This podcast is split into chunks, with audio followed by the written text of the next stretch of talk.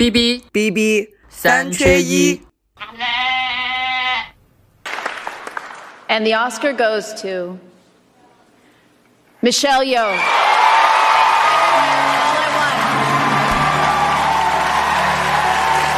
As a child, Michelle Yeoh studied to become a ballet dancer, and despite her illustrious career in action films, has no formal training in martial arts.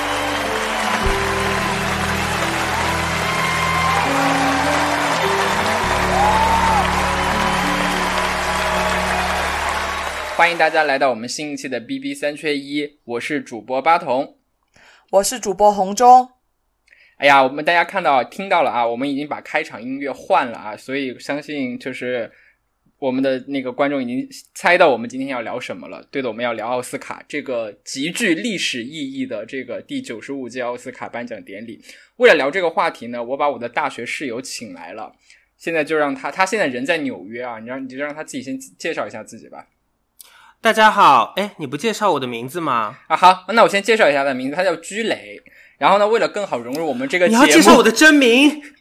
为了让他更好的融入我们的节目呢，他自己给自己取了一个呃代号叫妖姬。那妖姬，你就先介绍一下你自己吧。大家好，我是妖姬，取决于你现在是多重宇宙当中的哪一个宇宙。当然，你现在在小宇宙，这个鸡有可能是公鸡的鸡，有可能是歌姬的鸡，也可能是宋仲基的鸡。然后今天来到这个节目，因为我自己本身在这个美国生活了呃大概六七年的这个样子啊，然后也很高兴来跟大家分享一下我在这边的呃一些看法和观察。对，妖姬其实是一个呃非资深的影迷，然后呢，也是一个八卦娱乐的这种凑热闹的分子啊，所以就是每一年到奥斯卡的时候，他都会非常的激动，非常的热闹。然后呢，尤其是今年啊，今年要不是他，我觉得我今年都看不了这个奥斯卡颁奖典礼，因为今年大家知道吗，在中国大陆它没有那个直播，内地没有直播，网上也找不到那个直播源，然后好不容易找了一些那种野生的那个直播源呢，只要一开始马上就会被掐掉。所以就是远在这个纽约的妖姬，他就把电脑，他就把他电脑打打开了腾讯会议，把电脑架在了他们家的电视机前面，然后给我直播了这个直拍了这一届的那个奥斯卡颁奖典礼，所以非常感谢他。其实我们读大学的时候，每年看奥斯卡也蛮不知道哪来的那个臭来劲的那个劲，也也也挺那个搞笑的。就每到了到了十二月底的时候，我跟你们说，这个妖姬这个人就会开始激动。他就会去把那个，尤其是当金球奖的那个提名公布了以后，他就会把提名的所有的影片，只要得了一项提名的电影的那个名单都给列出来，然后按照那个名单一个一个、一步一步的把它下载好，然后大家一起看。你说一下当时你还记得那个第八十届的时候我们第一次看的那个情景吗？对，是我觉得当时有一种就是。你知道，就是按照现在最流行的话说，就是那个终于通网了的感觉。对，然后呢，你刚通网了，你就会非常的异常的激动，你知道吗？就有一种就是，哎呀，就像那个蔡琴唱的“是谁在敲打我窗”，你这窗终于打开了呀。然后就是一切都是这么的啊、呃、新鲜啊、呃，然后一切都是这么的有意思，然后。以前，比如说奥斯卡奖颁奖典礼，它可能只是在我们啊、呃、国内的新闻当中播个两三分钟的一样的一条的新闻，有机会看到完整的这个颁奖典礼，然后有机会看到所有的这个呃提名的这个电影，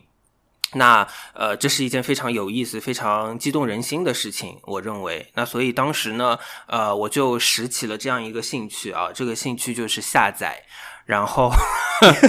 下载。各种片源啊、比较各种字幕组的这个字幕啊等等。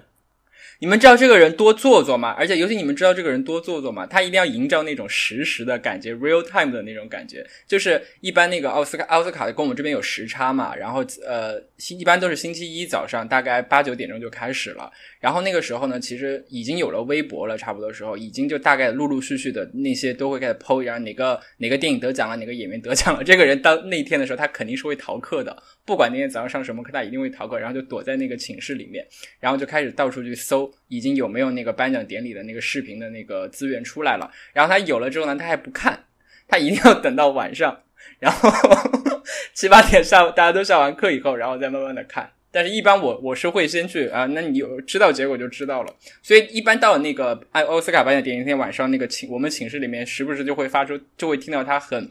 很高亢的那个尖叫声啊，这个谁又得奖了，那个谁又得奖了这样的。这个就是你刚才说的这个事情啊，就是我记得印象非常深刻，就是那一届是贫民窟的百万富翁，八十一届嘛，我记，对我记得我在颁奖典礼之前，我非常明确的表达了我并不喜欢这部电影的心情。然后那一天，我就像你刚才说的，就是我憋着，我不知道那个。最后奥斯卡奖的这个结果，然后呢，我是想就是等到我们就是一起看，然后呢，想就是我们一起见证、一起分享这个结果，然后最后我找到一个在 PPS 上面的一个回放的一个源，然后我也打算给你看，但是你当时一进来就说，你知道吗？我已经知道结果了。然后后来就是我们一起看了这个颁奖，对，然后当时其实是他已经知道了这个结果，然后呢？但是他也没有跟我说感谢他，没有剧透。但是你知道，他就是作为一个上帝的视角，在那边在知道结果的情况下，看到我一切的反应跟表现，在那边三个多小时，不止。那那八十一届，我我印象是非常深刻，因为那届的颁奖典礼非常的好看。嗯，现在说起来有点好笑，我们真的好 care 这个，对我们不知道为什么这么 care 这个事情，好像红中就不是特别 care。那今今年的你看了吗？今年的颁奖典礼，红中，我看了一点啊，就那天我也是看的妖姬给你转播的资源，我看了一点儿，嗯，然后我就看到那个那个男主角拿那个最佳的时候，我后面就上班了，我就没有继续摸鱼了。啊，反正那天我一早上我都在摸鱼。那我们好，我们今天就来说一下今年这个很具有历史意义的第九十五届的这个颁奖典礼。然后，好像说今年的这个收视率是近三年来最高，对不对？对，今年的收视率是近三年来最高的，它比去年高了百分之十三。嗯，呃，算是疫情之后，呃，算是疫情这个颁奖典礼受到疫情影响之后的最高的。呃，这个一届收收视率的这样一届的奥斯卡奖，当然，你如果看这个收视的人群，大概是一千八百万、一千九百万的收视的人群这样子啊。你如果一定要拿去跟历史上收视人群最高的一届奥斯卡，也就是《泰坦尼克号》得奖的那个七十届的奥斯卡奖，当时的收视人群是五千七百万哈。你如果真的要拿这个去对比的话，今年的这个收视率当然还是在历史里面算是比较呃低位的这样子的收视率。但是如果我们去看这个大环境，就是目前因为现在大家娱乐的这个呃观看资讯的或者观观看电视的方式实在太多了，所以其实呃现在除了体育节目、体育直播之外，没有任何一一档、没有任何一类的这个节目的收视率是不再下降的。对，所以我觉得像今年它不但没有下降啊，它还比去年有所提升，那其实还是一个比较积极的信号。嗯，因为好像说今年是奥斯卡这几年来的一个超级大年嘛，因为有几部那个票房大卖的那种超级商业片都入围了最佳影片，像这个《瞬息全宇宙》就不说了，它一直呃票房已经是好像是几亿、两亿还是几亿美元，对不对？然后还有那个呃《壮志凌云二》。以及那个很万恶的《阿凡达二》，这些这种超级这种商业片都入围了，往往在这种时候会拉升一下它的这个呃收视率。但是今年有一个更重要的原因是，今年的获得提名的这些电影和电影人、这些演员都比较有话题性，尤其是有很多的亚裔。没错，呃，其实往年哈，当然你说的点这个是非常正确的啊，但是我觉得。呃，关于这个票房大热的这个电影得了提名这件事情，是不是能够影响收视率？嗯，我觉得也并不是一个非常绝对的事情，因为首先，我相信大部分人都不会期待票房非常高的电影，或者说是在商业上取得非常啊好成绩的这个电影会在奥斯卡奖上呃获得巨大的成功，或者拿到主要的大奖。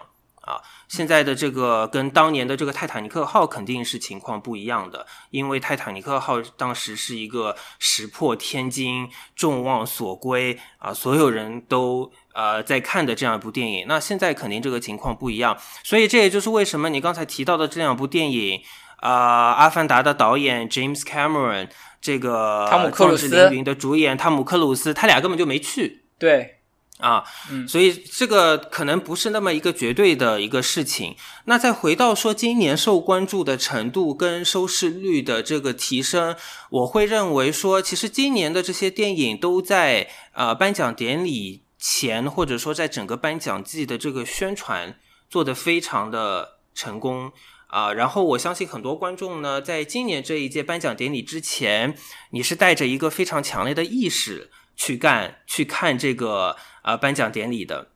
嗯比如说这届颁奖典礼是不是能够创造历史啊？杨紫对话题琼是性非常不是对杨紫琼是不是能够成为呃第一位获得啊奥斯卡最佳女主角的这个亚裔的演员啊？包括说她跟凯特·布兰切特之间的竞争，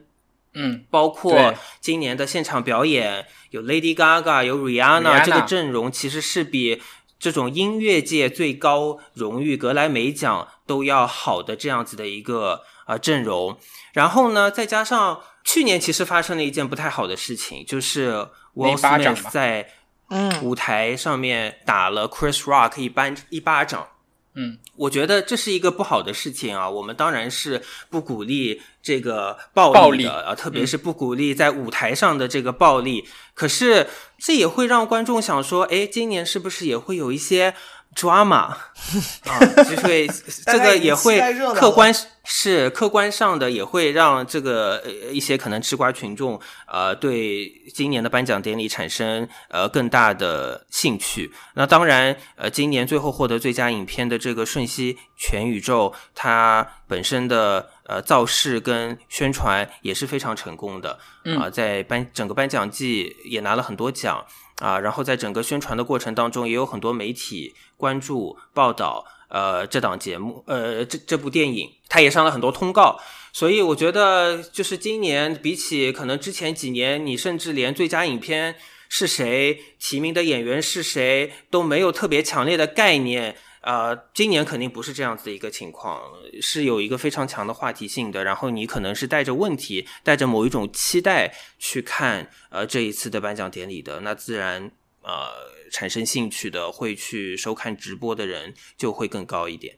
对，而且就是可能也是因为《瞬息全宇宙》和因为杨紫琼吧，这一届的这个奥斯卡颁奖典礼在国内的这个关注度也是，我觉得是近几年史无前例的高。因为尤其像去年的时候，去年就是已经。我觉得无聊到我去年都没有，我都没有怎么看，也是在微博上看到了那一巴掌之后，才去哎，今年好像出了一点这种很乌龙、很 drama 的这个事情啊。但是国内对于今年这个奥斯卡的这个结果的这个关注，我是相对来说是有一丢丢的失望。当然也不是，也不是因为什么问题，因为很一个很客观的条原因嘛，就是所有的这些获得提名的这个电影在国内都没有上映过。虽然大家可能通过各种渠道看过了一些哈，但是我觉得对于很多他的这个关注点已经不是在这个电影本身上面了，甚至是关于杨紫琼的这个关注。呃，我还今天还看到很多很多的在抖音上、在微博上的那些号在关注她穿的什么衣服，什么她那条那那件白色的那个礼服，呃，不是什么呃内娱首穿等等，也不是什么高定，就是关注这些。这些很有内娱特色的这些点啊，就是让我有一丢丢的失望。那我们就来再来说一下，很认真的来说一下这一部获奖的影片吧，就是《瞬息全宇宙》。它呢，今年一共是获得了十一项的提名，其中包括四项是演技奖，就是最佳女主角、最佳男配角以及两个最佳女配角的提名。然后最后呢，它是得了七个大奖，包括三个表演奖，就是大家知道的最佳女主角、最佳男配角和最佳女配角。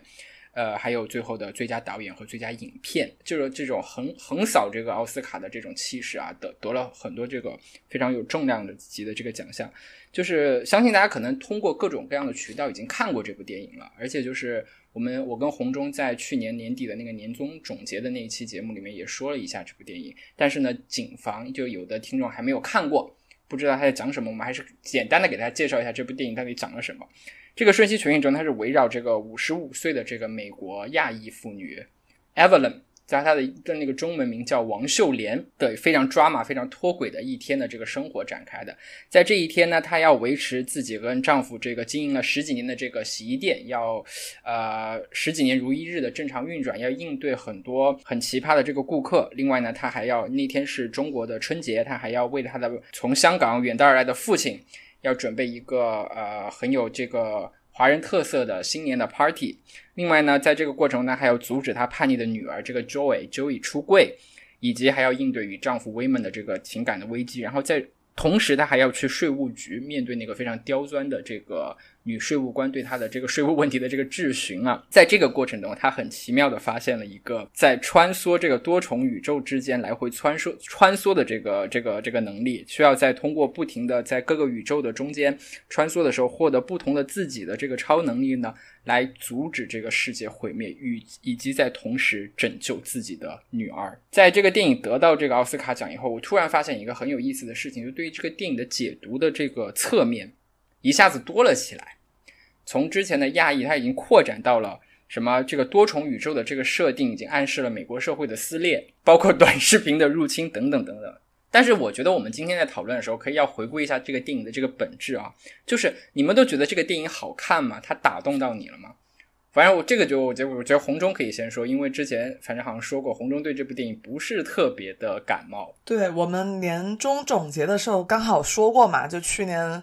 觉得比较懵的一部电影，我就选了这一部。反正就又又又要接着吐槽一次，反正这个电影一开始看，我觉得就是一头雾水，看到后面呢，前因后果呢，觉得有一点乱。然后呢，我对这个多重宇宙穿越的这个设定我是很喜欢的，但是我就没有办法像很多我周围很多女孩子看这个戏说哭的泪流满面的，我就一直没有 get 到这个泪点在哪。然后我就后面我们在也那天也大家也在讨论。就感觉可能我是没有被妈妈 PUA 过的一个女性，可能我就没有那么多痛苦和那么多感同身受的地方。但是很多就是在中国，我周围的朋友，只要就是那种亲子关系，就是那种母亲对这个 PUA 或者对她期望很高的女孩子，都会深有感触。然后对那个，尤其是后面变石头那个点，反正我个人就觉得，反正不算我喜欢的奥斯卡的风格吧，只能说。那妖姬呢？反正好，好像你你非常喜欢这部电影，而且作为一个在美国生活了这么多年的这个华人，其实你也不算亚裔啦，你就是华人，你是第一代移民嘛，对吧？你的这个身份？哎，不是，我是呀，我是第三代可能，但是你不是在美国出生，对不对？啊，不是，不是。对啊，对，他不属于香蕉人。作为一个在美国生活了这么多年的这个华人，你对这个电影里面对华人形象的这些刻画有什么样的感受？尤其因为它是聚焦的是。很底层、很普通的这个亚亚裔的这个人群嘛，然后你生活在纽约，是不是在那个洗衣店啊，或者在唐人街啊，会经常看到像 Evelyn、像 Wayman、像 Joey 这样的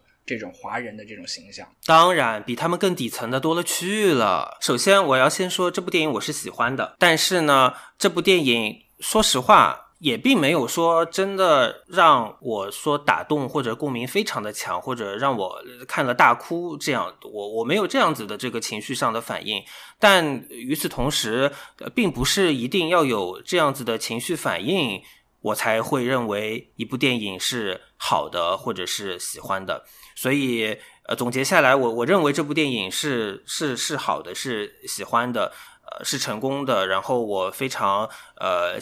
心悦诚服的认为他非常值得获得奥斯卡奖这个最佳影片，还有包括他现在获得的这些奖。那说回你刚才的这个问题啊，就是关于这个华人的形象。我觉得这部电影的这个华人的形象，呃，其实不光是华人，因为包括你刚才说的获得最佳女配角的 Jamie Lee Curtis，她不是华人，还有包括这部电影当中的一些其他的配角，他们也都不是华人。呃，但是总的来说，我觉得整体上，他们作为一些形象，我觉得整体上是，呃，非常。真诚的，因为我不能说真实，真实的话，他就可能他必定是要非常像某一个人或者怎么样，这个倒不是，但我只是说这些人的形象是非常真诚的，对我来说是不违和的，并且他们的这个行为，他们的。职业，他们的种种对我来说都是非常啊能够自洽的。那就像你刚才提到的啊，我是第一代移民哈，我我也是今天才意识到这件事情 啊。但是其实，但是其实，因为刚才为什么我们有这样子的这个错乱？就你说是第一代，我说啊我是第三代。然后最后发现啊，好像我确实是第一代。呃，为为什么会有这样子错乱？这个原因其实，呃，我我我们我的这个家族里面，家庭里面其实很早就有啊移民美国的啊这样子的家庭的成员啊。然后其实呃从小的话，这个耳濡目染之下，我也呃观察他们啊，我也听这个他们。跟我讲述他们观察别人的啊、这个一些事情，所以或多或少我对呃华人的移民呃在海外呃特别是这个美国，特别是美国西海岸。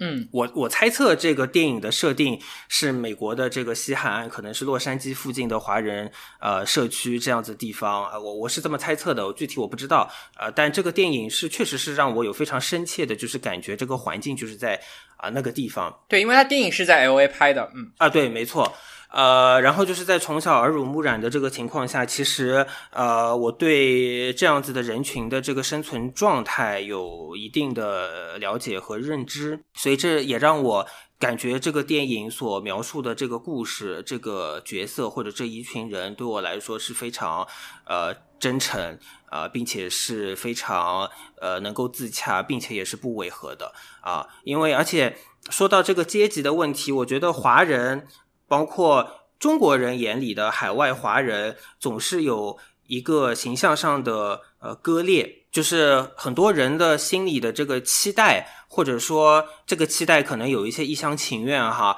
呃，或者说是这个。呃，他们想象中的这个华人的形象，就感觉应该是这个学习成绩很好的啊，非常成功的。他可能是做会计的啊，他可能是做医生，嗯。啊、工程师等等等等，工程师对，对，或者数学很好，对，啊、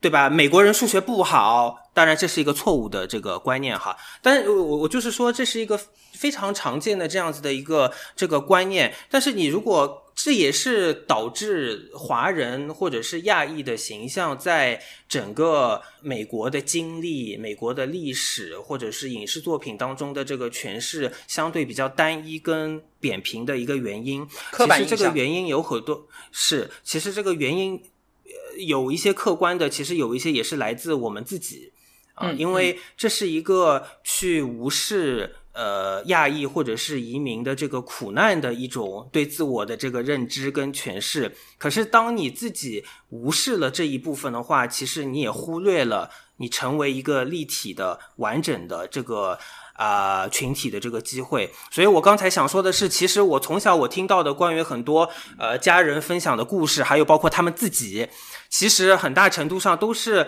并没有那么优秀，并没有那么成功，他们甚至是中产以下，甚至是贫困线刚刚以上的这样子的一些群体。那其实我认知的移民，我认知的美国的亚裔的大部分其实是这样子的。那所以我觉得这部电影对我来说非常让我觉得呃打动我的一个地方是，它给了我刚才说的这群人一个存在，一个说他们故事的一个机会，而他们的存在。他们的故事很多时候，甚至是我们作为同样的华人的移民、亚裔的移民，是去忽视、是去否定，甚至是去不愿意看到的。所以这个是这个电影我喜欢的一个点。然后，另外我觉得这个电影我非常喜欢的一个点是它的这个，其实就是在讲可能性。对，啊，因为我觉得你可能性这个东西，其实说起来也不是那么一个 独特，或者说是一个那么华丽的一个一个命题。但是我觉得，呃，如果你是作为一个海外的这个亚裔移民也好，或者你是作为一个这个女性啊、也好，不管你是在哪里的女性啊，当然我也我也不想代表女性去这个说太多啊、呃，因为女性的这个话题应该由女性来讲才对啊。但是不管怎么样，我会觉得，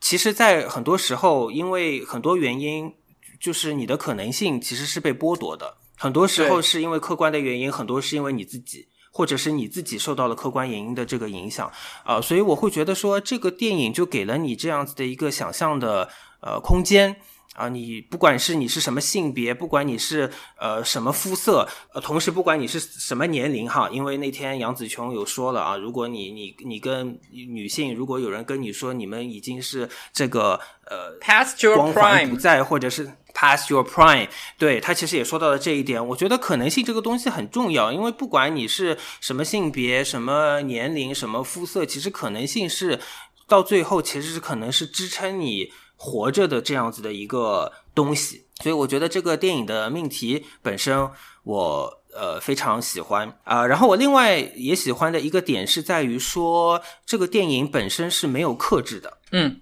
我喜欢它没有克制，我喜欢没有克制的这个行为，符合它本身的这个可能性，符合它本身这个天马行空的这个呃命题。我喜欢这个电影当中有非常强烈的导演个人的呃这个风格啊、甚至融入了一些可能有的人会觉得是恶趣味也好，可能有的人觉得这是一种幽默也好，呃，不管怎么样，我觉得因为你要做一个关于可能性的故事，所以你必须要把这个东西做得非常的饱满，你不能去呃克制你自己，你也不能去刻意的迎合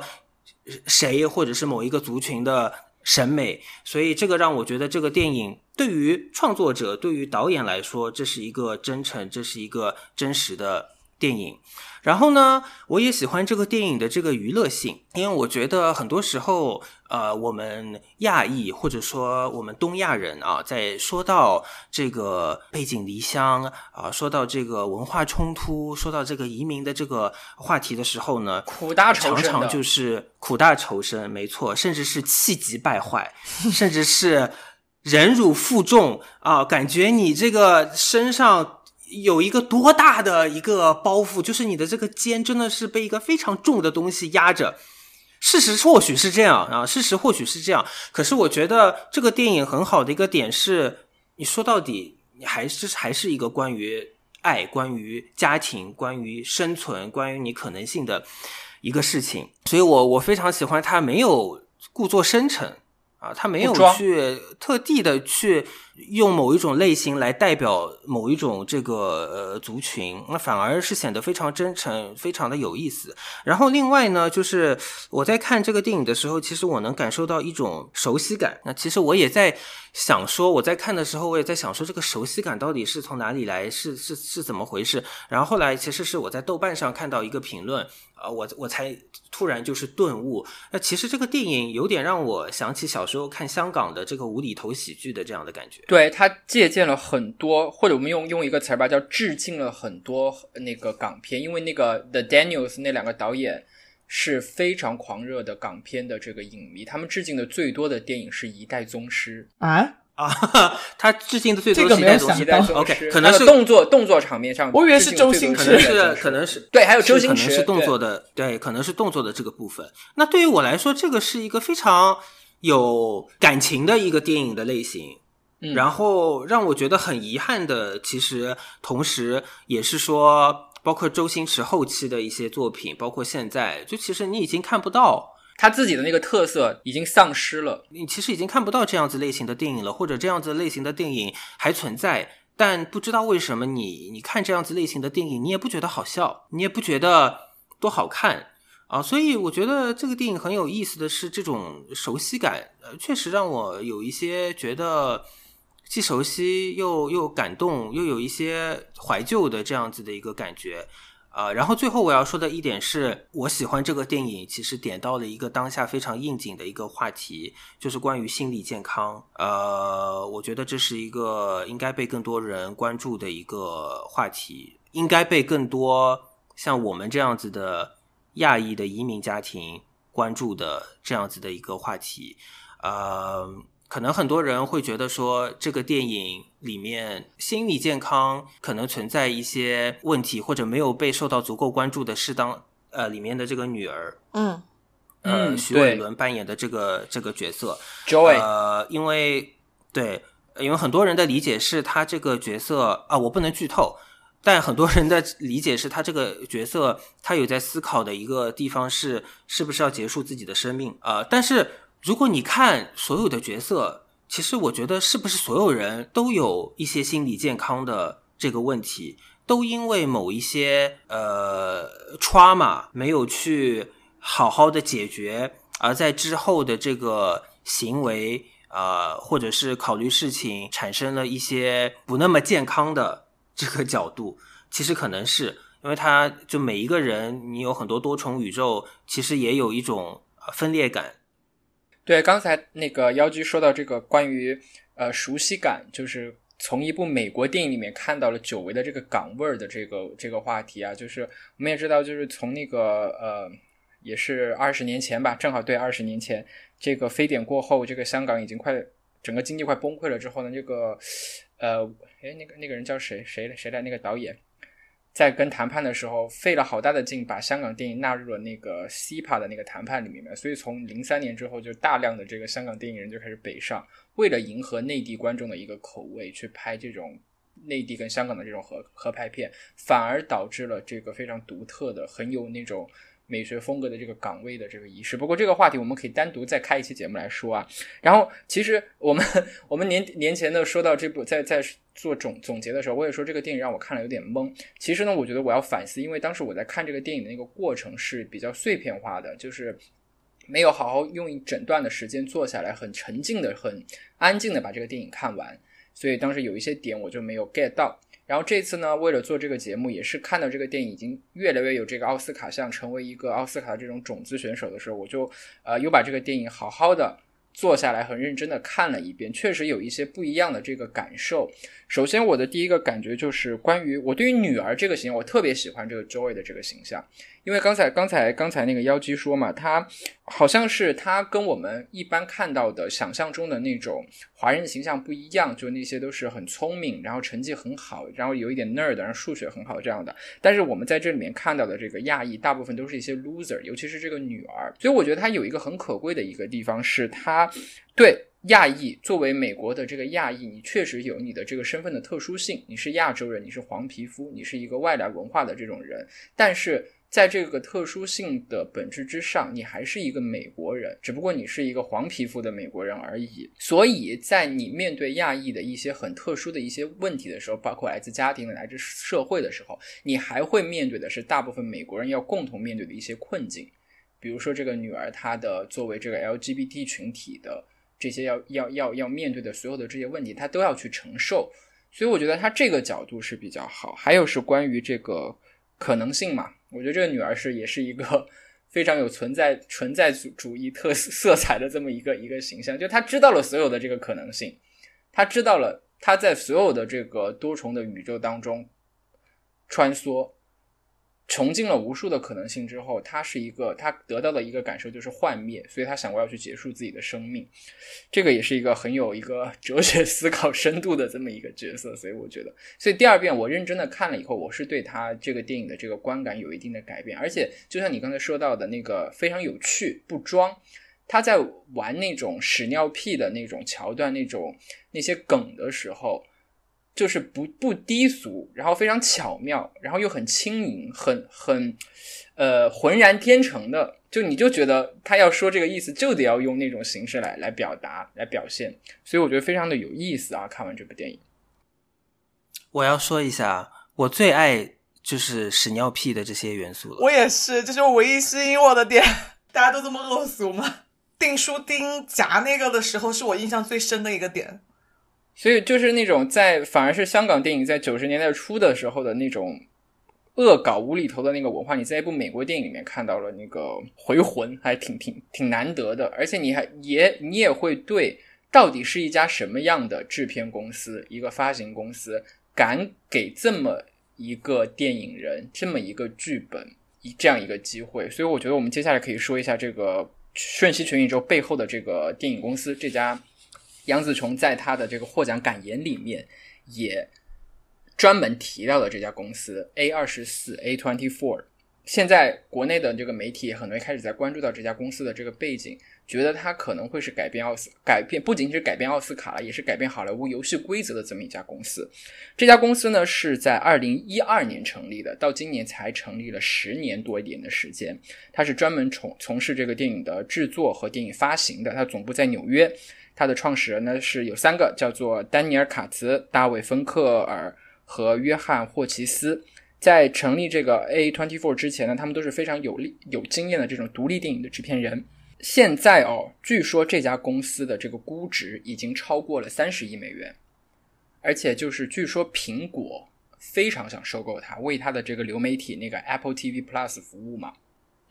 这个电这个这家公司到底有多牛逼？它成成立了才不到呃十年的时间，就是整整十年的时间。但是它发行和制作的电影有一个统计数据，它一共已经获得了四十九项奥斯卡提名。也就是说，大概在这十年里面，平均每年他们公司制作和发行的影片就要拿到五项奥斯卡提名。然后截止到目前呢，他们的电影已经获得了十五座奥斯卡小金人，像今包括今年的这个表演奖的大满贯，对，就今年的那个。最佳男主角布兰登·费舍，因为《鲸鱼》那一部电影嘛，那部电影也是 A24 制作和发行的。然后之前还有一部非常有名的电影拿下了最佳影片，那就是《月光男孩》的《Moonlight》，就是《La La Land》那一年那个爆那个超级搞笑的乌龙的那部电影啊。妖精，你是不是特别喜欢《Moonlight》这部电影？呃，我我喜欢这个电影的题材。嗯，但是这个电影最后这个完成的这个电影，我不能说是特别的呃喜欢。嗯，但与此同时，我我同样也也是认为说，呃，因为这个题材，奥斯卡奖那一年把把最佳影片颁给《木兰》，我觉得是呃实至名归的。嗯，然后这个 A twenty four 为什么这么多人关注它？然后为什么觉得它可能会代表了好莱坞的下一个的这种方向一个未来？就是我觉得可能有两两个原因，首先就是我们来看他发行的这些影片、制作的这些影片啊，你都不是在像那些大制片厂会去会去做的电影，不像什么索尼啊、哥伦比亚、啊 Universal 他们会去做的电影，他做的电影大部分都是非常小众、非常非主流的一些题材。我们看一下他他以他以前制作发行过的电影，有一部那个恐怖片叫做《遗传厄运》，还有那个赛博朋克的那个科幻片《机械姬》。以及还有一部那个也算，我觉得也有也有一点那种悬疑惊悚的那个房间的 Room，就是那个惊奇队长的那个女演员 Brie Larson，就因为那部电影得了当年的奥斯卡最佳女主角那部电影，以及刚才我们说到的关注少数族裔的 LGBT 群体的 The Moonlight，还有那个关于叛逆的女孩的的那个伯德小姐的 Bird 呃 Miss Bird，她的那个女主角。呃，也也得了当年的那个奥斯卡最佳女主角的提名。这些电影他们有一个公式来总结他们这个 A24 发行的影片的那个特点啊，那就是小众亚文化边缘群体的题材，加上便于唤起共鸣的主流情感。也就是说，它是关注小众群体中那些普世性的情感，像亲情、友情、爱情这样的情感。另外呢，它的那个影片最后的美学风格非常有导演的。个人的特色，也就是说有非常强烈的作者性，就像刚才妖姬他说到嘛，他非常喜欢这个《瞬息全宇宙》里面能够展现出来的非常浓烈的这两个这两个导演的那种个人的那个特色。所以用一句现在这个内地的这种互联网的公司里面最爱说的一句话，就是他们关注的这个领域非常的垂直，非常的 精准。黑化对，又是这这这些这些破话。另外一个呢，就是 A twenty four 是一家非常非常会营销的公司。这也是很多媒体在提到这个公司的时候对它的一个总结，就是他非常了解现在的这个新媒体的这个呃传播的规律和生态。有两个比较比较有意思的例子啊，就是在二零一五年的时候，他们在呃营销这个推广那个电影《机械姬》的时候，我们知道那是一部赛博朋克科非常科幻的一个电影嘛。当年的那个《机械姬》这部电影呢，他去参加了这个二零一五年西南偏南电影节。如果当时你在那个电影节的举办地在德克萨斯的时候呢，你用这个约炮的那个软件 Tinder，你就有可能会刷到一个叫做……哎，我这个要要纠正你一下哈，Tinder 不只是一个，人家就是一个正常社交软件，叫交友软件、社交软件。好，如果你用那个你在你在你在德克萨斯去用这个 Tinder 的话，你就有可能会刷到一个叫做 Ava 的一个女孩。然后那个女孩的那个照片呢，是一张她素颜的在镜子前面拍的一张照片，非常的清新。那个那个那个那个那个照片，但是其实那个照片的那个女孩是《丹麦女孩》那部电影的女主角，叫艾丽西亚·坎呃维坎德。如果你跟她聊天，你们慢慢的聊天，然后自我介绍，然后说一下你喜欢什么？之后，她会慢慢的引导你去关注《机械姬》这部电影，甚至说你们线下面基的第一次约会，她就会把你约在这个《机械姬》的这个。电影院里面，这个营销效率也太慢了吧！这这是一个噱头啊！就当当很多人发现被骗了以后，其实反而可能会去再在这个社交媒体上去剖这个他被骗的这个过程，对不对？然后会引起更多人来关注这个很奇妙的这个这个现象。所以，所以，所以说明 A twenty four 是一家非常懂现在的这个新媒体环境的这样一家公司。这是一个例子。还有一个例子就是《月光男孩》。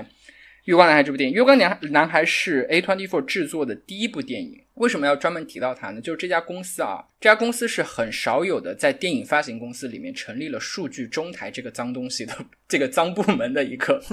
一一家公司。我是第一次看到了数据中台出现在了电影发行公司里面。我是看到一个报道说他们的有一个实习生说啊，就是他整个 A twenty four 的这个发行分发的这个机制特别像 Netflix。它能通过很及时的通过一部电影的这个数据反馈，非常快速的去调整它的发行策略。这个对一家视频网站来说是很容易做得到的，因为你只要更新呃更换几个这个推广的这个位置，一些资源就可以完成了。但是作为电影发行公司的话，它要有一个线下的这个院线的这个调整的一个快速的配合，也就是证明这个 A twenty four 在利用数据。来分析一个影片的受欢迎的程度，以及根据这个数据做出这个发行策略的调整上面，它是有很快速的这个反应能力。月光男孩是二零一六年上映的，然后在最开始的时候，他们在 A twenty four 他们在内部这个对于这个电影评估的时候，并不觉得这个电影会有多大的反响，所以他在第一个周末上映的时候，只安排了在纽约和洛杉洛杉矶的四家艺术院线上映。但随即通过这个电影的这个平均上座率，以及在社交媒体上的一些反馈来看，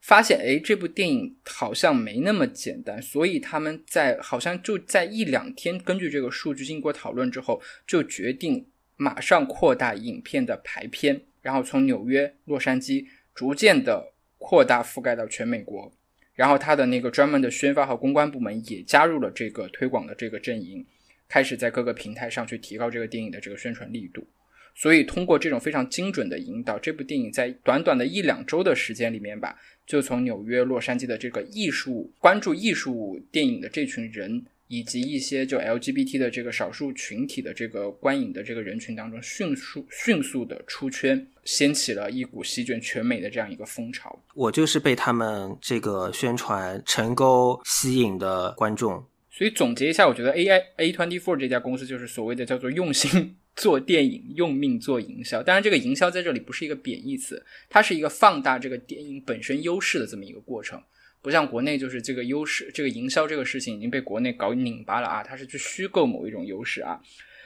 我们可以看到，这其实，在传统的好莱坞里面，其实最多的两类电影，一个是超级大，就是大制片厂主导的那种超级大制作那种大片；另一种，我看到一个数据把我吓一跳，反而是一千万以下的低成本制作的恐怖片，这是每年好莱坞出品最多的两类电影。但是中间就是就是像《瞬息全宇宙》这样投资的这个金额就在两千五到五千万之间这种。中不溜的这个电影反而是最少的，然后 A twenty four 是非常，你说他眼光毒辣也好，或者是退而求其其次也好，他非常精准的在这个中等预算的这个这一个区间里面，发现了很多很优秀的剧本，很优秀的导演，也是因为他的预算低，给到了很多像 The Daniels 这样的新的这种很有才华的，但是呢，可能还没有被主流的这个大制片厂看到这些电影人很多的机会。然后也给了他们很多的空间。我非常喜欢他们这个创始人说的一句话，说他们这个公司就是要做名利双收的理想主义者。对，以前我们都觉得好像是做这种独立电影的这种电影人总是很穷嘛，但是呢，可能在这个 A twenty four 这种非常懂互联网营销的这种这样一个公司的这种运作之下，它会让这种很优秀的这些独这种独立电影、这些小众题材的电影被更多的喜欢它的观众看到。是，我觉得他把艺术和商业平衡的非常好啊。然后我我我并不觉得说独立电影就一定是要非常穷的，这可能也是大家的这个刻板印象，并且我也并不觉得说独立电影的导演或者是发片商就必定是完全的钟爱艺术，呃，不想赚钱。我我是不同意的。如果你完全的钟爱艺术，不想赚钱，你就不要把你的电影送去戛纳、送去柏林去参加比赛。你送去戛纳、送去柏林、送去威尼斯参加比赛，这本身就是营销。但是我觉得 A twenty four 做的非常好的一点是，他把这个艺术和这个商业呃平衡的非常的好，并且你刚才提到的是过去这个十年它的这个有非常好的这个发行、运营、制作的这个记录。其实如果我们去看一下过去十年的大环境，我们所有人的这个。呃，观看电影或者是消费内容的这个习惯也发生了改变，渠道也发生了改变，渠道也发生了改变，这最终让以前的这个万人空巷的情况变成了各取所需。A twenty four 的十年，恰恰就是我们呃所有的或者说大部分的观众从去电影院是为了刺激，是为了大片的新鲜感啊，到变成了去电影院，可能我们去寻找的是一种情感的共鸣，对，或许不是跟自己，但或许是跟这个社会的另一群人产生的情感的共鸣，或者是共情，你更愿意去挖掘自己啊内心里的东西啊，然后你也不一定会因为说这个电影非常的火，我就一定去看，你也不会因为说这个电影是小资助而不去看。啊，所以这个其实是它是一个商业和艺术上的平衡，呃，与此同时，这也是一个大环境所导致的它的成功。当然，A twenty four 也不乏批评者，嗯啊，其实现在有很多有一些人批评这个 A twenty four 的这个电影的剧本像是用 AI 写出来的，可能这个 A twenty four 的 A 就是代表着 A。AI 里的 A 啊，已经是有套路的。那这个也是我们可以去讨论的一个话题。但不管怎么样，我觉得你你你光看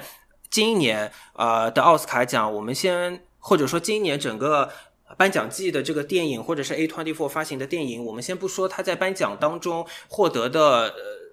成功赞誉有多少，我觉得他做的非常好的一件事情，还有是支持新导演。嗯，对，啊，我觉得支持新导演这件事情是非常重要的啊。Moonlight，呃，我有点不太确定，但 Moonlight 可能是这个 Barry Jenkins 的处女作，处女作，或者是比较第一部长片呃，这个这个作品第一部长片，还有包括今年发行的这个，除了这个《瞬息全宇宙》，呃，除了你刚才说的这个呃 The Whale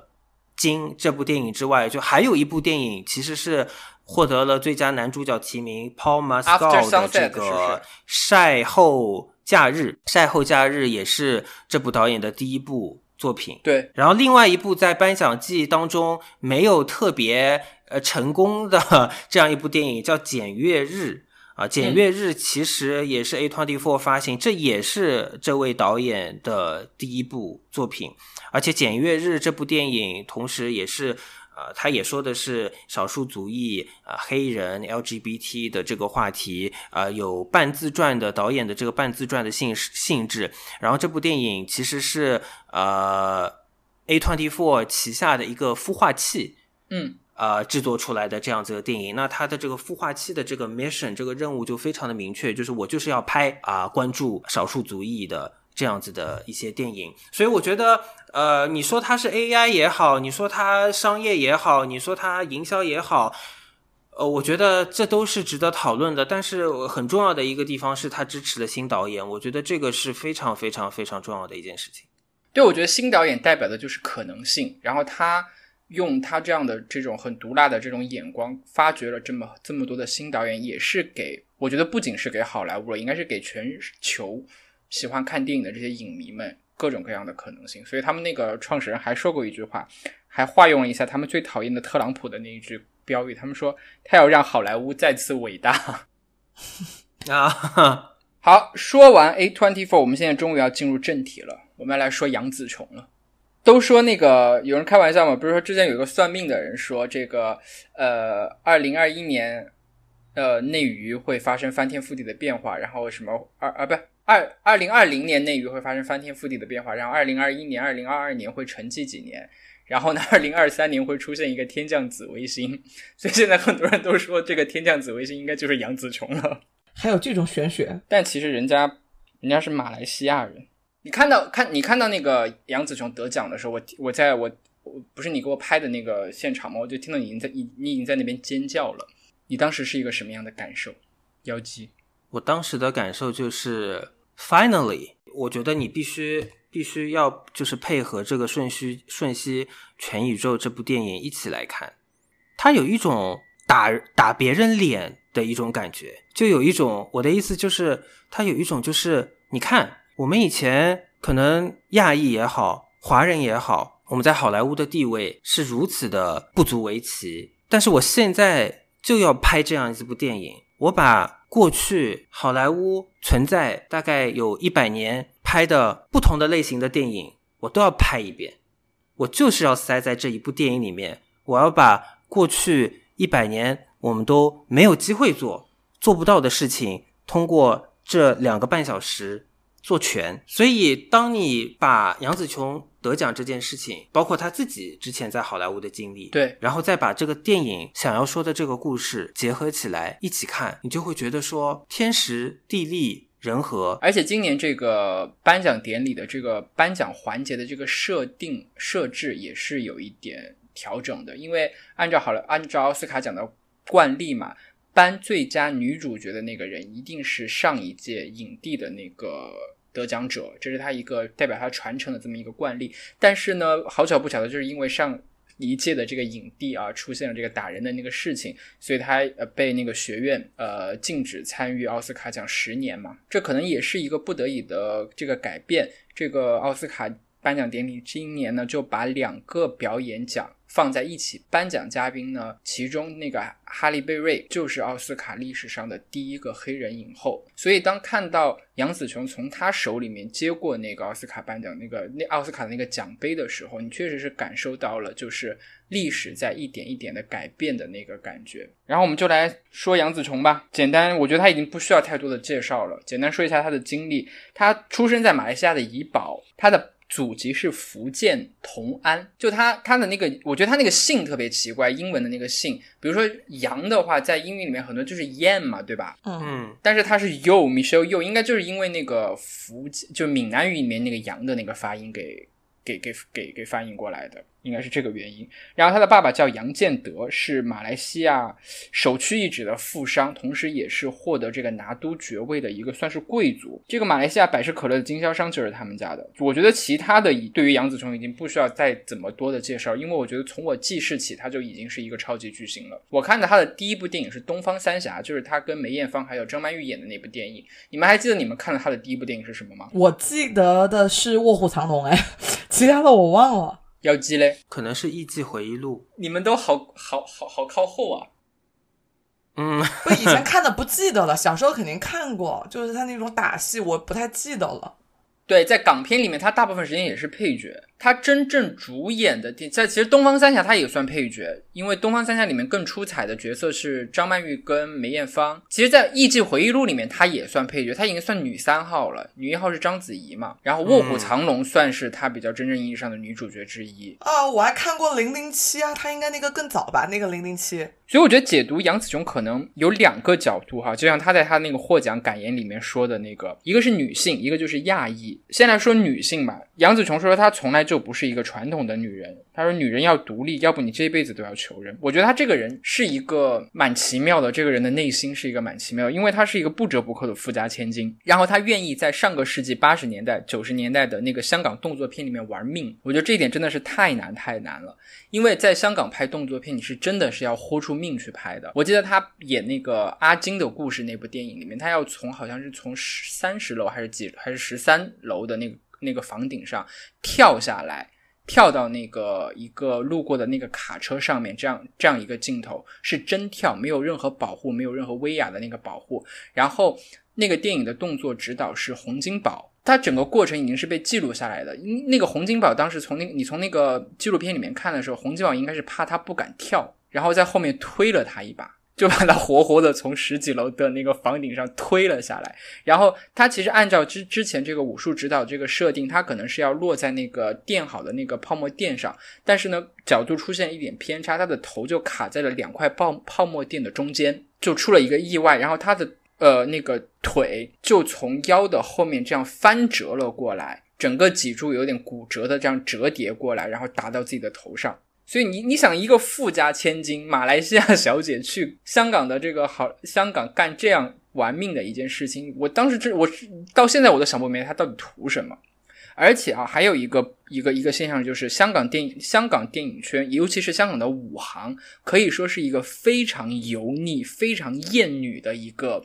一个环境，因为他那个武行的那个行，它是脱胎于之前的那种戏班子，就是梨园世家戏班子，那是一个全部以男性为主导的这么一个环境。他们可以说每一个人都是一个臭流氓。所以那个呃那个杨紫琼之前曾经在那个美国的那个电影呃那个哪一个 night show 里面说，他说成龙就是一个沙文主义的 David Letterman，对，他说成成龙就是一个沙文主义的猪。之前我在香港工作的时候，就是跟包括他们的摄影师、灯光师都有过一定的那个合作。他们每个人真的是脏话，然后那种各种黄段子、荤段子张口就来，而且他不光是不尊重女的，他就那种那种阶级等级的那种色彩之森严啊！我有一个印象特别深刻的就是，我们出去拍东西的时候呢，这个那个麦线。就电那个话筒的那个那个连到摄像机上的线，呃，那个线呢是需要就是我们编辑去帮它缠、帮它绕的，因为线很长，他录完之后需要我们把它缠起来。我在缠那个线的时候，就是慢了几秒钟，以及缠的那个好像那个那个那个圈数吧，跟他之前的不太一样，我就被那个摄影师狠狠的侮辱了一番。所以你能想象，就是一个这样娇滴滴的一个女孩子，要在这样一个环境里面打出一片天，是多么的不容易。而且那个武行武行是到底是有多危险？还有一个例子啊，就是你们还知道那个唱鲁冰花的那个珍妮吗？嗯，她老公就是一个武行的武师。珍妮她她老公有一年出了车祸，出了车祸之后呢就死了，死了以后去世了，去世以后去世四年之后，珍妮突然怀孕了，人家都在猜她这个女儿到底是谁来的，她才公布了说她是用她丈夫冷冻的精子去做的人工受孕怀的孕，然后这样大家才知道，原来在香港的武行它是有一个大这样一个惯例，就是。他们都会去冷冻自己的精子，因为真的是很担心，在工作的过程当中一个不注意，自己的命根子就没了。这是一点。另外一个，就作为亚裔的这这个点啊，其实吧，我觉得说杨杨紫琼是美国的亚裔这一点是有一点牵强的，因为他自己都说他是在马来西亚出生，在马来西亚长大，然后只不过是偶尔来美国工作的一个亚洲人而已。他而且他现在大部分的时间是生活在瑞士和巴黎，不过。他就是在四十多岁的时候，是以一个巨星的一个身份去好莱坞做少数主义，足以很主动的。他已经是在香港、在内地是能够演女主角、演大片的这样一个一个身份，但是他偏偏要去好莱坞演各种各样的跑龙套的角色。还有那个呃，除了 Crazy Asia Rich Asia 里面的那个妈妈，她演的都是那种不太重要的小角色。换句话说，是是换了谁都能演的。当年想当年，章子怡还嘲笑过这这一类型的这个角色，说好莱坞没有给亚裔什么机会，他们给亚裔的女演员的角色都太简单了。但是偏偏杨紫琼她就要选择在这样这个环境里面。不被待见的这个环境里面去，一点一点的从头的开始去演这种小角色。可是说实话，他当时这个年龄，他如果继续在香港甚至是内地从事演员的这个工作，我并不认为他的这个巨星的身份能够给他带来多好的角色。我也不认为他这个巨星的身份能够让他演到主角。嗯，其实很多像他这样子的年纪的女演员再成功，她有时候也很少会再去。拍电影，嗯，可能是角色的原因，可能是生活追求的原因，嗯嗯，很多人可能刻板印象都是嫁了富豪，做了娇妻，嗯，其实其中有一部分原因也是他们真的能够存在的那些适合他们的立体的角色本身也是非常匮乏的。就说其实如果他留继续留在香港，继续留在内地的话，他可能会像他那一辈的那些。香港呃，香港的这个女演员一样，比如说张曼玉这些人一样，可能逐渐的就隐退了，就因为没有好的角色，没有更多的这种机会，她慢慢的就不演戏了。但是她却选择去好莱坞继续的探索。我觉得可能跟她出生的那个家庭、那个环境也有一定的关系，因为她从很多女演员吧，很多女明星吧，她们选择走上演艺这条路，更多的是想要是怎么说呢？改变自己的。阶级获得更就赚更多的钱，有更多的机会这样的，但是可能杨紫琼她没有这个顾虑，因为她本身已经足够有钱了。但是你知道还有一件什么事情让我印象非常深刻吗？我在读高中的时候，非常的喜欢 F 一这项运动。如果了解杨紫琼的人，呃，也知道她的她的爱人啊，男朋友应该他们是没有没有结婚，他们没有结婚。John Todd。后来他去做了国际汽联的主席，后来继续又留任在呃这个法拉利做高层，然后当时呢，几乎每一个周末在围场啊都能看到杨紫琼在这个他的爱人身边，所以你提到就你刚才又提到的这一点，就让我觉得说，好像杨紫琼这个人骨子里他有一种游牧人的感觉，他有一种。nomad 的感觉。No 你 man，你想，他当时愿意这个一年有十几二十多站这个 F 一的赛事，从这个欧洲各个国家到中东，到这个亚洲啊、到北美啊、他都愿意跟着跑。我我觉得好像他是一个愿意去拓展可能性的人。这一点非常的可贵，就是说他在他职业生涯，包括很多个人的这个人生的选择的时候，他很主动的去选择了最难的那一条路。比如说在香港做打女，比如说在四十多岁以巨星的身份去好莱坞打酱油，但他最后都坚持下来了，这一点是非常呃难能可贵的。我觉得可能就会跟他的出家庭出身，刚才我们说到的有一定的关系。就他从小出生在一个非常富足的一个环境里面，然后教育受的教育也非常的好，从小就可能是这样的教育背景让他知道，首先做女人要独立，另外一个呢，他在做选择的时候会更加的纯粹，更多的会想的是怎么样去追求他自己内心想追求的东西，去坚持他热爱的东西，然后去把它坚持下来。对，这个就是我刚刚想说的，就是我觉得他跟很多内地，包括很多演员不一样的，就是这份事业是他真的很喜欢的。你想想，二十岁演戏，然后一直到六十岁到巅峰，然后我觉得这个过程中这种坚持对很多女演员来说其实很难的。因为嗯他，我觉得中间你可可以选的岔路太多了，但是他因为我觉得就是我真的觉得他身上有一份热爱，就是哪怕拍打戏，就像刚刚那个姚姬说，我觉得如果他继续留在香港，他的这个角色和身份又会限缩在那个打女的身份，但是他就不停的在尝试各种各样的可能性，以及以打女为基础，怎么衍生出更多他的可能性。所以我觉得这身上就是他特别难能可贵的一点。今天看到他得奖的时候，我觉得还真的挺感动的。然后我就还在跟讲，我说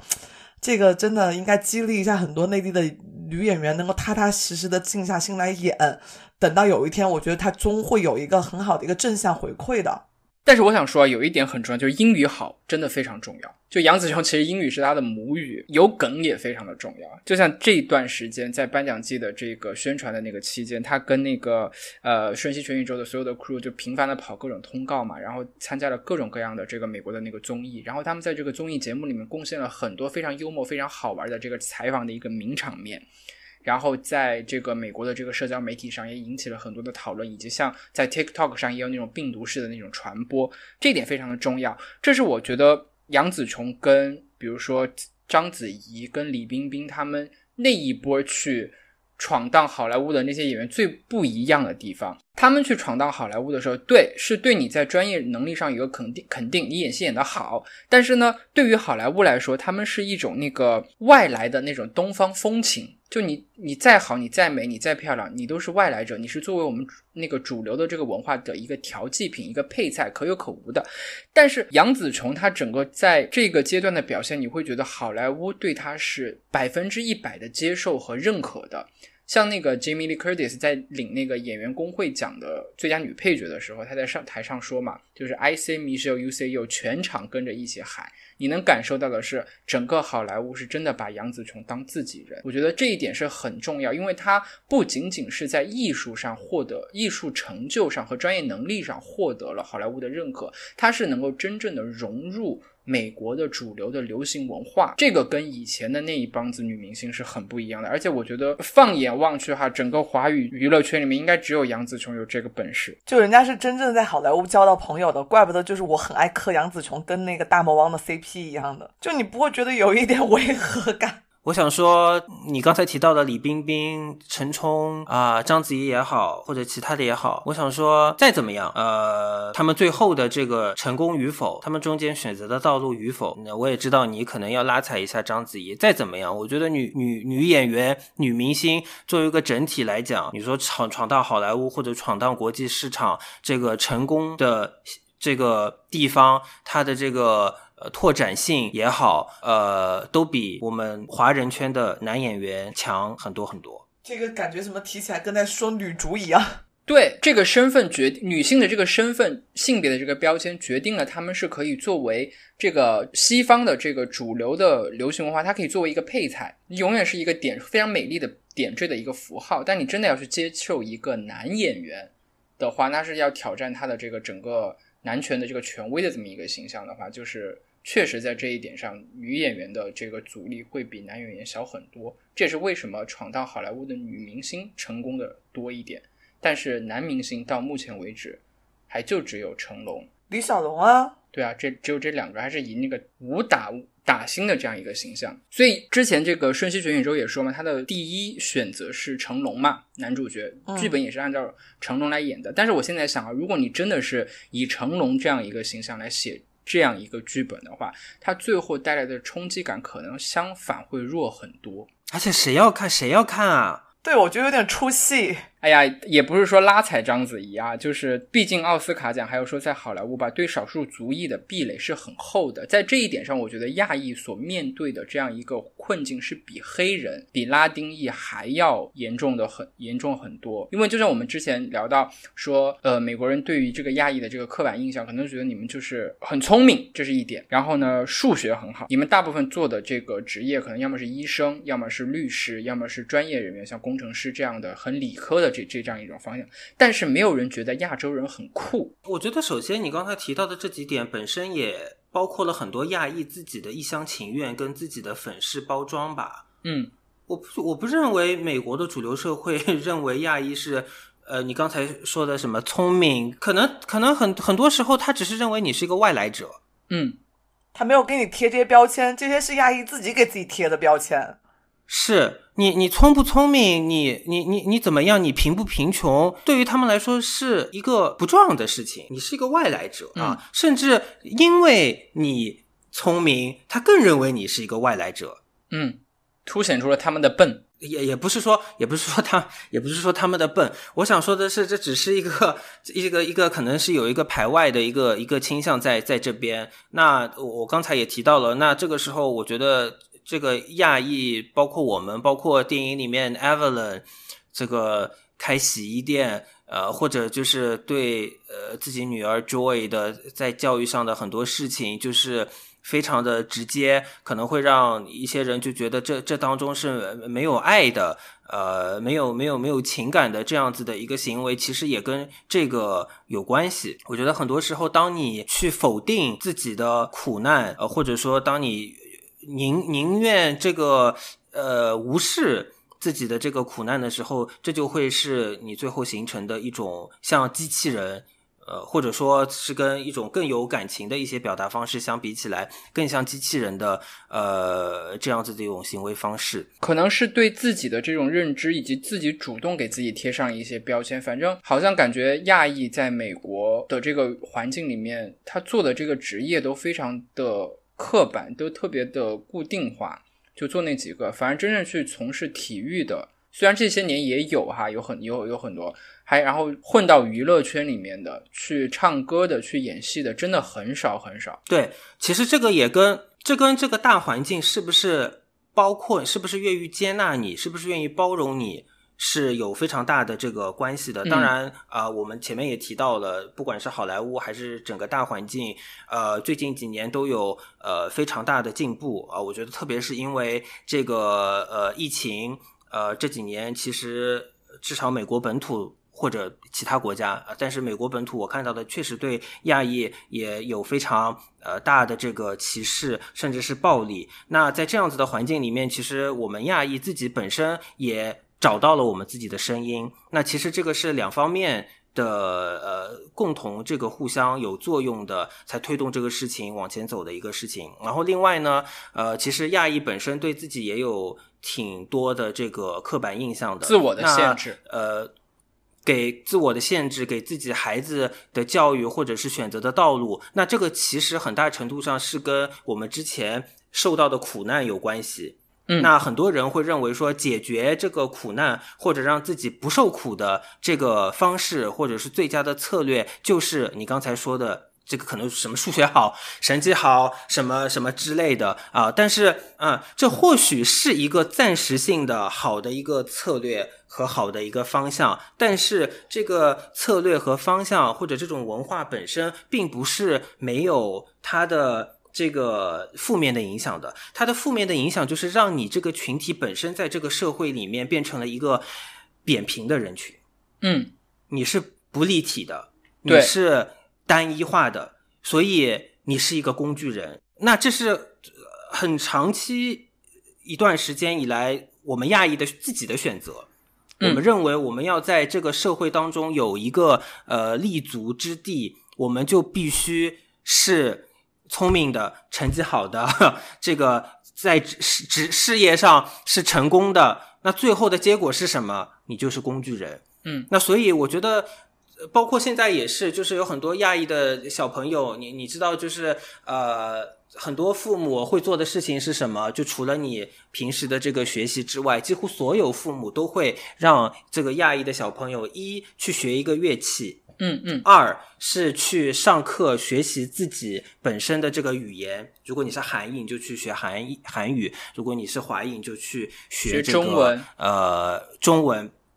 呃，去学这个普通话本身也是无可厚非的啊。可是你知道，在申请大学的时候，很多孩子他宁可他不去写我学了什么乐器，我即便是他这个乐器真的表现的非常好，甚至是非常成功，他也非常喜欢，他宁可在申请大学的时候我不去写这个点，因为你写了这个点，你又落入到了这个刻板印象的这个圈套里面，嗯嗯，你反而又成为了一个没有特色的人。嗯，那所以再回到你刚才的话题，我觉得这个是循序渐渐进的一个改变。可能在之前，你你是一个还被大部分人认为是外来者的一个情况下，你可能是需要做非常现实的选选择，让自己的生活不那么的离苦难越远越好。但是我觉得现在呢，我觉得已经给。亚裔也好，或者是其他的少数族裔也好，就创造了一个非常好的环境，是我们可以去拓展不同的可能性的这样子的一个情况，并且，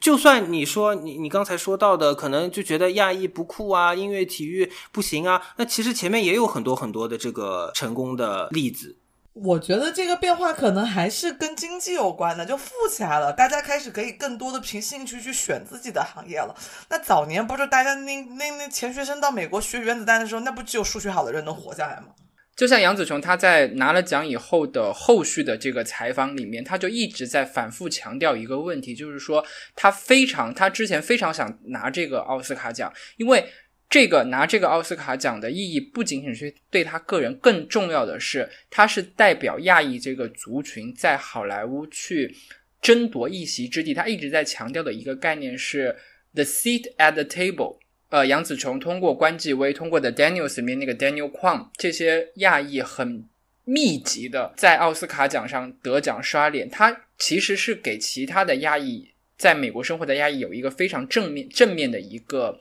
影响，就是说，哎，其实，在那些我们可能是外界强加给我们的刻板印象，或者是我们自己把自己陷入的那个套子里面去的那个那些刻板印象之外，我们其实还有更广阔的这种可能性，这样的空间。所以，我觉得本身杨紫琼她这次拿奖已经有更广泛的的那个意义了。当然啊，这个外界的这个环境还是非常的残酷的啊，就是这个。毕竟这个奥斯卡奖它是一个行业奖嘛，它代表的还是这个，呃，美国主流的电影行业对你的这个认可，而且它本身的这个评选机制上也有一定的这个，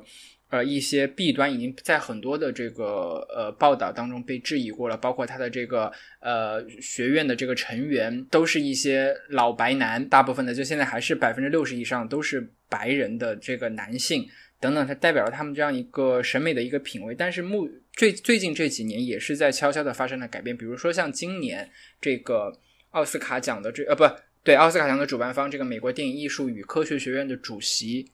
就是一个华人，叫做杨燕子。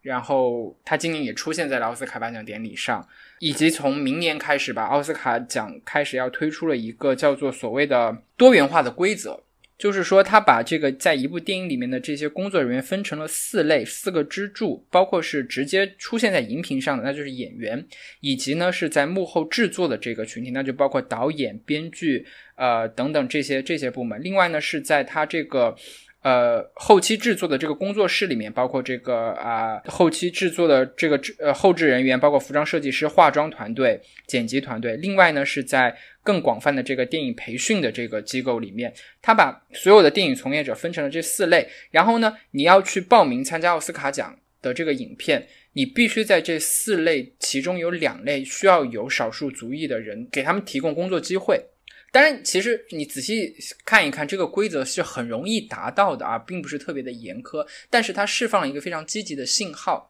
就是说电影行业要打开它这么多年建立起来的这个壁垒，让更多的不同族群的人去参与参与到这个电影的这这个制作过程当中。所以可能在未来会我们会看到更多的华裔也好、黑人也好、拉丁裔也好，以及呃可能 transgender 这样的。群体的这样的人获得奥斯卡的这个肯定，我觉得这一点是非常的呃积极的一个信号吧。这是未来奥斯卡的平权运动是吧？对，它的一个多元化规则会从明年开始实施，所以就是乐见其成，我觉得是。对，而且必须得非常感谢二零一五年时候那个 Oscar So White 的这个运动 campaign，对那个运动。其实，相较二零一五年而言，啊，现在的奥斯卡奖的这个投票可以，呃，这个有投票资格的人大概是九千多个啊，有有媒体有报道这个事情。那其实这个数量已经较二零一五年增长很多了，应该是其实是二零一五年可以投票人的大概接近两倍之多。嗯，那其实多出来的那那一半，呃，其实有很多都是呃国际。海外的这个会员电影圈的这个会员啊，女性，还有你刚才提到的一些少数族裔，包括性少数啊，也是。所以，呃，对，所以我觉得哈，呃，随着又越来越多的这个国际会员的加入，以及包括女性会员。然后，呃，少数族裔会员的加入到这个美国电影艺术与科学学院，以及在明年开始奥斯卡要推出的这个多元化的这个规则，我们会看到更多的这种少数族裔的，就是以前被忽视的那个群体的那些电影人，有更多的机会参与到好莱坞的这个主流的这个规则当中，然后也会有更多的这样的电影，呃，被大家发现。比如说，在今年就有一部，可能是呃，在明年的颁奖季会获得。更多的这个关注的一部也是 A twenty four 出品的那个电影叫做 Past Lives，对不对？对，过往人生。那其实他先去参加了圣丹斯，然后他又去参加了这柏柏林电影节，啊，据说现场又看哭了很很多人。嗯，也是一个非常真挚、非常真诚的一个电影，讲述的是一个韩国的呃韩国韩裔或者韩国人呃去到这个美国之后。呃，这个可能人生发生的一些变化和一些我看我我看了一下他的那个预告片，然后呢，大概不知道整体的这个剧情的这个面貌，不过是从那个预告片预告片里面我猜了一下他的那个剧情，他讲的就是两个应该是呃韩国两小无猜的这个一一对一男一女，然后。在韩国一起长大，但是呢，后来这个女孩应该是到美国来读书，最后就留在了美国，嫁给了一个呃白人，一个美国人。但是突然有一天，她这个两小无猜的这个男的，突然给她打了一个电话，然后说：“我来美国了，我来纽约了，我要来找你。”然后两个人，呃，很奇妙的在隔了几十年之后又重逢，然后开始。一起回忆自己的过往人生，然后在想，如果我们当时没有分开的话，会有一些什么样的这种可能性的这样一个一个故事，是一个非常小清新。然后从那个预告片来看的话，是一个非常感人、非常带一点那种宿命般的那种淡淡的伤感的这样一个电影。对，所以其实我看了这个剧情，我并不觉得它有多么的，好像。特别，嗯嗯嗯，你知道吗？我看了这个剧情，我看了这个介绍，我并不觉得它有这么的特别，但是它现在就是获得了很多好评，所以就更让我期待说这个电影到底是一个怎怎么样去完成这个故事的一个情况。嗯，呃，另外就是在今年柏林电影节上，它这个场刊媒体评论的这个呃排分，呃，它在所有这个进入呃这个主竞赛环节的这个电影当中，它是排在第二名的。嗯嗯，虽然他并没有在最后的这个颁奖典礼，或者说这个最后的这个颁奖上斩获任何的这个奖项，但是你也知道那帮媒体有多么的刁钻和尖刻啊！所以啊，他如果是这个在场刊上获得那么好的这个成绩的话，我也会对这个电影有很高的期待。这部电影在美国是定档在今年夏天。嗯，今年夏天 A twenty four 会有三部电影啊，这是其中的一部电影。呃，所以我觉得现在吧，嗯，跟比如说一百一百多年前，呃，黄柳霜在好莱坞打拼的时候，那个环境已经有天壤之别，跟几十年前，呃，十几年前、二十几年前，呃，陈冲、章子怡他们在好莱坞打拼的时候，这个环境已经已经有很大的改变了。然后奥斯卡的这个规则也在不断的去调整，适应现在的这个。呃，需求呃诉求壁垒在一点一点的被打破，在变薄，在取消。可以说，对于像更多的，比如说中国大陆的电影人也好，香港的电影人、台湾的电影人也好，可能提供了更多的机会。只要大家好好的做电影，好好的演戏，或许真的有一天会获得。这个奥斯卡奖的这个肯定，当然，当然，虽然说哈，就是你必须客观的来看，就是奥斯卡还是世界电影工业这个体系里面最重要的一个奖项，没有之一。我觉得，在杨紫琼她也是在拿了奖之后，她在后面接受这个采访的时候，她说：“她说我不希望我只是第一个，也不是希望我是唯一的一个。这个大门打开了，希望有更多是她这样肤色的人能够来到这个奥斯卡奖，获得奥斯卡的这些评委们的这个肯定。但是呢，呃，可能不知道是一个悲观也好，或者怎么样，我们看。”慢慢的看到了这个中美娱乐有一种脱钩的一个趋势，就尤其现在的内娱自己在那边圈地自萌，这让我想起了一个，也不知道是不是巧合哈，今年是二零二三年，然后其实在二十年前，二零零三年是央视第一次全程转播奥斯卡颁奖典礼。那一年呢是第七十五届奥斯卡颁奖典礼，然后中央六台当时电影频道对他做了一个非常。完整的一个直播，从红地毯到颁到完整的颁颁奖仪式全程的记录。另外，他们还去北京电呃那个北京外国语学院嘛，请了几个翻译，然后给他配了音，用一种非常盛大的、非常热烈的一个方式，当时去拥抱了这个全世界最备受瞩目的这样一个电影的那个盛世。以及从那以后的随后几年，中央六台都会全程的转播这个奥斯卡颁奖典礼。但是呢，最近这几年。非常遗憾的看到，是因为一些啊，我们不能说的一些原因哈，导致了已经不再去很更多的不再去关注这个事情了。我觉得这个是从我的这个遗憾吧，从我自己的角度来看，但是我不希望看到就是我们彻底不关注它的这一天。我觉得文化这件事情最重要的一个事情就是交流。我觉得有个很重要的点，这个开放的很重要的点，真的我们太需要外国这些有就是有一些好的东西引进来卷一下内娱的电影。这两年内娱的电影真的没法看，好片子太少了。你看去年我们俩盘点的时候，就那么挑啊挑啊挑，就挑了那么一个。希望吧，总归都是希望我们能看到更多的好看的电影。然后今天也非常感谢这个妖姬大清早的被我们薅起来。参与我们录制这一期这个节目，对，非常专业，非常认真啊！姚姬给我们带来了很多他自己对电影这么多年的理解和感悟，以及他自己在另外一个半球看到的视角，我觉得也是非常有趣的。谢谢你们，我也非常的开心。然后最后我要就是你们把我踢走之前，我要说一句：奥斯卡奖颁奖典礼，我是从二零零六年开始观看的。那一届呢，二零零六年有断背山，然后。当然，断背山最后没有拿呃最佳影片，最佳影片是撞车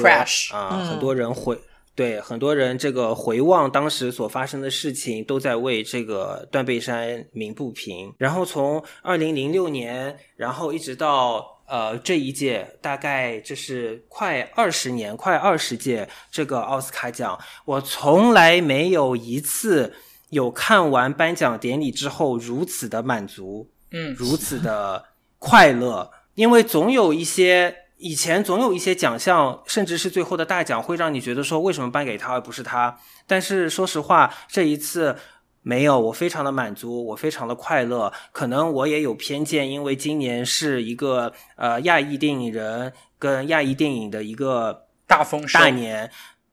对，除了这个呃瞬息全宇宙之外，轰超啊这个在。The Whale 里面也拿了最佳女配角的这个提名，对，包括今年这一届呃这个奥斯卡奖，印度电影人的表现也可圈可点，是一个对，是一个亚裔电影人的大年，所以我快乐，所以我满足，我骄傲。所以如果有人，所以如如果有人这个觉得。瞬息全宇宙没有那么的好看啊，呃，或者怎么样？要在这个时候泼冷水，我建议你现在就出去，因为已经 二十年了，让我开心一次，让我快乐一次，让我满足一次。未来的奥斯卡奖还是非常值得期待，可是我很怀疑，我到时候还会不会这么的快乐和满足。This is a life free from destiny. Not only what we sow, not